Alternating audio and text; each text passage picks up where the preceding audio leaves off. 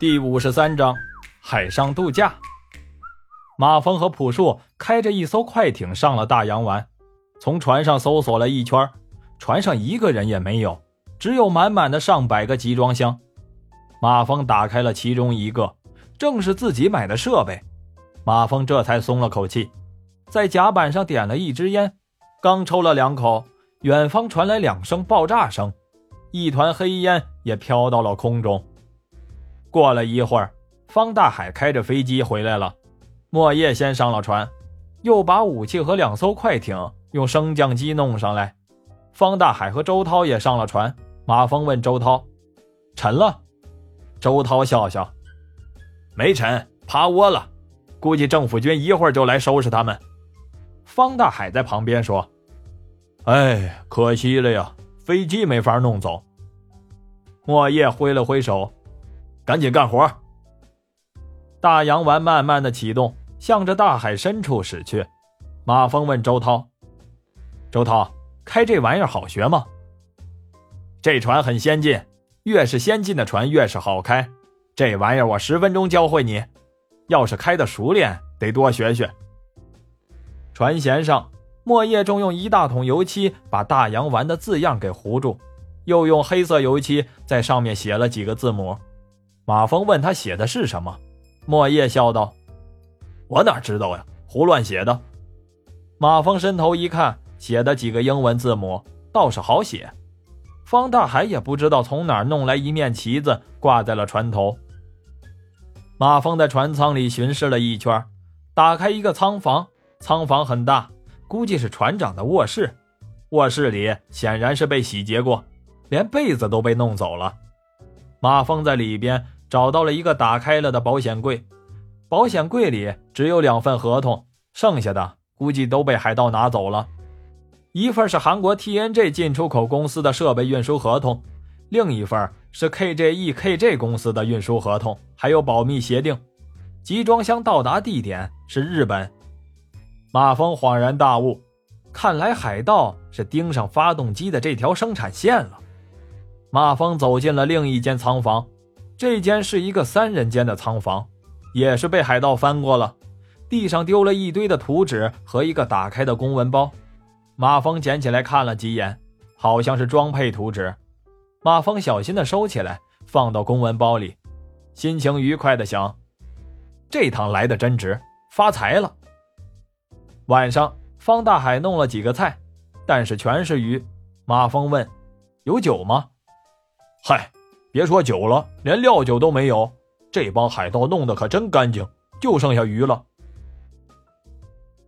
吃完了后，马峰美美的睡了一觉。方大海和朴树起床的时候，马峰也醒了。方大海对马峰说：“你睡吧，我俩去替莫叶他们。”马峰摇摇头。和他俩一块来到了轮船的驾驶室，莫叶和周涛把轮船打到了自动驾驶上，两人正抽着烟，翘着腿，完全没有马峰想象的辛苦。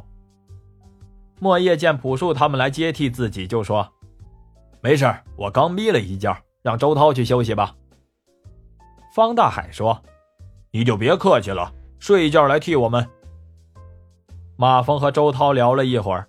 朴树就在旁边静静的听着，也不插话。周涛家也是农村的，爸爸是老实巴交的农民，最大的心愿就是给周涛盖上五间大瓦房，娶上个媳妇儿。马峰哈哈大笑：“这个好办呀，咱们直接从城里买上房子，把他们接过来不就完了？”周涛摇摇头：“哎，他们不愿意住在城里。我们村有个老人。”被儿子接进城里住了几天就跑回去了，说谁也不认识，住着不习惯。马峰点点头，你说的也对。这么着，咱们回去之后先盖房子，怎么着也得让老人家高兴了再说呀。马峰和周涛聊家庭，朴树的表情很沉默。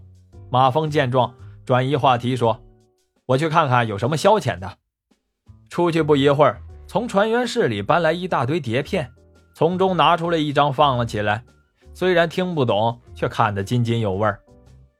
第二天上午，莫叶估计已经出了索马里海盗的势力范围，大家都松了口气。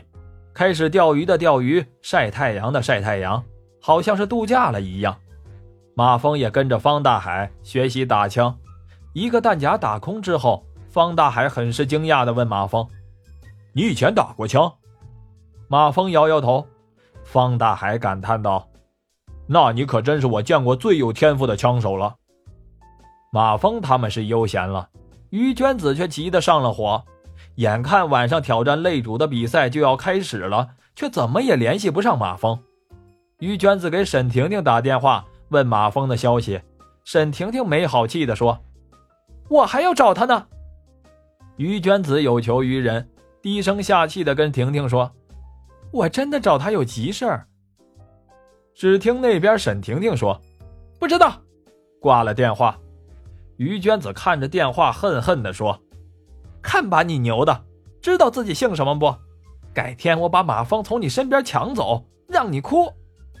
骂归骂，于娟子的事情还得解决呀，办法还得接着想。于娟子灵机一动，打电话给了张大飞，让他赶紧给救救场。张大飞推脱了半天，搁不住于娟子，先是软磨硬泡，接着开始威胁恐吓。张大飞也是怕了这个小师妹了，终于同意了。只此一次啊，下不为例。于娟子大喜，什么下不为例的，以后再说，先把这关过了。连忙在紫月围棋网上发布公告，说因为版主有事儿，今晚的比赛由副版主出场。这周取得挑战资格的是一个叫辣不怕的人。其实辣不怕就是郭元祥，他是湖南人，而柳元文是四川人，辣椒是两个人的最爱。郭元祥还是没有经住两个师弟的劝，终于替他们出头，想见识一下传说中的高升。张大飞用的是于娟子给他注册的 ID。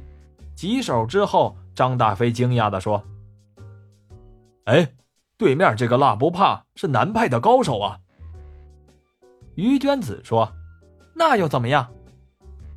师妹，你可是要把我害死了呀！他很有可能就是我们骑社的。”我们骑社有规定，参加商业活动可是需要先经过骑社同意的。于娟子大眼睛一眨，放心好了，我不付你钱就不算商业活动。张大飞牙疼似的抽了抽嘴角。其实张大飞和郭元祥的功力在伯仲之间，但是今天晚上张大飞的状态奇好，最后竟然直白胜了郭元祥六目半。郭元祥呆呆的坐在电脑前。